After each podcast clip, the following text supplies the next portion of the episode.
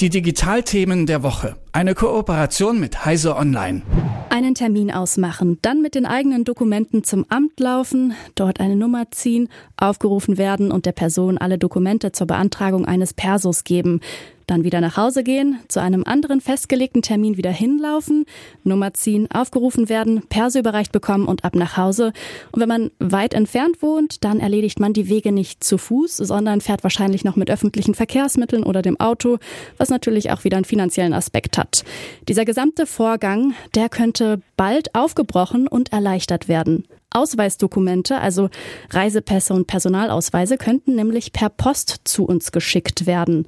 Wie genau dieses Szenario funktionieren könnte und wie es außerdem um den E-Perso steht, das erklärt uns jetzt Malte Kirchner von Heise Online. Guten Morgen, Malte. Guten Morgen, hallo. Malte, Ausweise und Reisepässe könnten bald irgendwann in der Zukunft per Post nach Hause kommen. Warum denn das Ganze? Also, ich persönlich finde es auch nervig, zum Amt zu gehen, aber ist das der einzige Grund?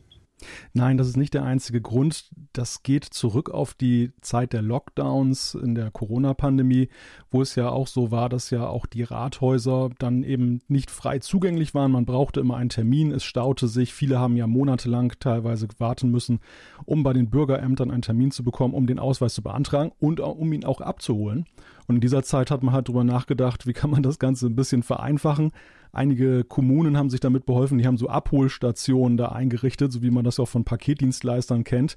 Kostet die natürlich eine Menge Geld und so kam dann schnell der Ruf nach Berlin, macht doch mal eine Regelung, dass die Leute den Ausweis auch zugeschickt bekommen können. Mhm. Kann ich mir dann den Pass quasi an jede Adresse schicken lassen und Jetzt frage ich mich natürlich auch, ist es dann problematisch, weil es gibt ja natürlich auch Menschen, die keine Adresse haben. Ja, ich denke, das ist auch der große Bauchschmerz, den unter anderem das Bundesinnenministerium hat, was diese ganze Sache zurzeit plant. Die Frage, wie ist denn das, wenn zum Beispiel auch so ein Ausweis verloren geht auf dem Postweg? Also dieses Verfahren, dass man das bei der Behörde abholt, das gewährt natürlich eine höhere Sicherheit. Es wird aber grundsätzlich so sein, auch in Zukunft, dass man natürlich den Ausweis auch weiter im Rathaus abholen kann. Also das ist eigentlich eher das Normale weiterhin. Das andere ist eher so eine Option, wenn man das gerne möchte, dann kann es einem zugeschickt werden. Mhm, und dann am besten wahrscheinlich per Einschreiben. Genau, richtig. Also auf jeden Fall auf eine Art und Weise, wie dann eben auch dann nachvollzogen werden kann, welchen Weg das genommen hat. Es gibt aber auch äh, Beispiele, also zum Beispiel im Ausland, wer über deutsche Botschaften sich teilweise einen Ausweis dann, äh, dann neu bestellt, kann ihn sich heute schon per Einschreiben zuschicken lassen. Und wie könnte diese Umstellung jetzt generell aussehen und gibt es dafür eigentlich schon einen festgelegten Zeitpunkt? Ich hatte jetzt die ganze Zeit gesagt, irgendwann in der Zukunft. Ja, irgendwann in der Zukunft hat es auch schon sehr treffend beschrieben, denn es ist tatsächlich so, dass es noch gar keinen festen Zeitplan gibt. Es gibt nur die Aussage, dass das eben kommen soll, beziehungsweise dass man da in Planung ist. Aber wie lange das genau dauert, bis man das geplant und umgesetzt hat, das vermag keiner zu sagen, denn die Aussage des Bundesinnenministeriums ist, das sei ein sehr komplexes Vorhaben mit großen Auswirkungen. Also das kann man nicht so einfach machen, wie ich mir das zum Beispiel vorstelle, dass man jetzt einfach sagt, so verschicken, wir verschicken die Ausweise jetzt. Ja, ja, es ist wahrscheinlich doch ein bisschen mehr, was dahinter steckt. Ähm, wie könnte denn diese Umstellung trotzdem aussehen? Also ist dann auch der Prozess des Beantragens auch digital möglich oder muss ich dafür dann immer noch zum Amt gehen? Also der erste Gang, der wird unverzichtbar bleiben, das hat man schon klargestellt, denn es bedarf einer Identitätsprüfung, dass man wirklich existiert und auch äh, das Leisten einer Unterschrift und das Abgeben der biometrischen Daten, das muss vor Ort erfolgen. Es geht allenfalls halt darum, dass man den Ausweis hinterher zugeschickt bekommt und was man auch schon ein bisschen machen kann und das spart ja auch schon Zeit bei der Beantragung ist, dass man den Antrag vorbereiten kann von zu Hause, das ist zumindest der Plan, dass man also seine Daten schon eingeben kann und dann muss der Beamte das nur schnell abrufen an seinem Computer. Mhm. Du hattest gerade schon vorhin so, so einen finanziellen Aspekt kurz angesprochen. Also man handelt da auf der Seite der Behörden jetzt auch nicht ganz selbstlos und erleichtert nur uns BürgerInnen den Vorgang, sondern die Ämter, Behörden etc., die haben ja auch Vorteile durch das Versenden der Ausweisdokumente, richtig? Klar, die haben auch Vorteile, also allen voran natürlich, dass es zu einer Entlastung führt, denn das bindet ja auch Personal und Zeit. Wenn dann halt ganz viele Menschen dann kommen und Reisepässe und Ausweise abholen, das ist ja einer wahrscheinlich der häufigsten Vorgänge, die man in Meldebehörden auch hat. Und äh, klar, das äh, sorgt dafür, dass man da weniger Aufwand hat. Gleichzeitig erspart man sich natürlich auch andere Lösungen, wie zum Beispiel diese besagten Abholstationen, die auch sehr teuer sind. Wenn wir über Vereinfachung und Ausweisdokumente sprechen, machen wir doch jetzt mal den kurzen Schlenker zum E-Perso. Also ich muss mich outen, ich habe kein E-Perso. Ich sehe das oft, dass Leute jetzt zum Beispiel mit dem Handy bezahlen können an der Kasse. Das sehe ich eigentlich fast jeden Tag. Aber ob jetzt jemand ein E-Perso hat oder nicht, das kriege ich ja meistens jetzt täglich nicht mit.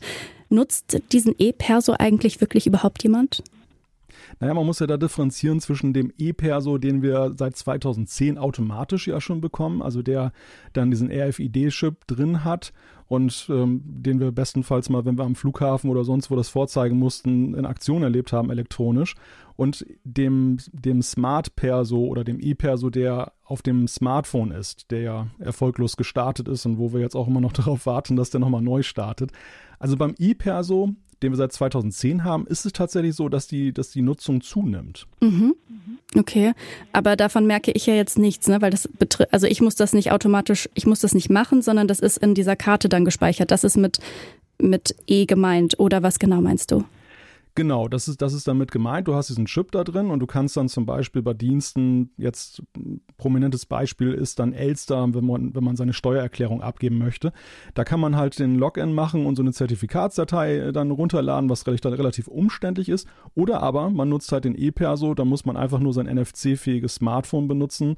Man hat ja irgendwann mal eine PIN bekommen und damit kann man sich dann recht einfach einloggen. Und tatsächlich sind es solche Applikationen, die jetzt auch dafür sorgen, dass die Leute es mehr nutzen, weil lange Zeit war es so ein Henne-Ei-Problem.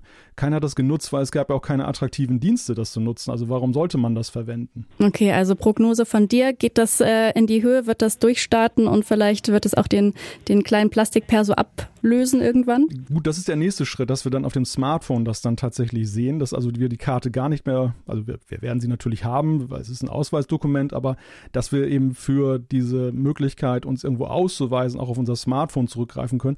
Das ja, wird im nächsten Schritt kommen. Ich denke, das wird sich durchsetzen, weil natürlich ja auch die digitalen Bezahlungsmöglichkeiten, dass ich mit dem Smartphone meine Karten hinterlegt habe, ja auch immer beliebter werden. Also die Menschen gewöhnen sich ja zusehends daran und sie möchten das natürlich auch gerne bei ihren Ausweisdokumenten haben. Das sagt Malte Kirchner von Heise Online. Wir haben darüber gesprochen, dass Ausweisdokumente möglicherweise per Post verschickt werden können und dann auch noch darüber, wie der Stand bei E-Persos aussieht. Vielen Dank dir für das Gespräch, Malte. Sehr gerne. Die Digitalthemen der Woche. Eine Kooperation mit Heise Online.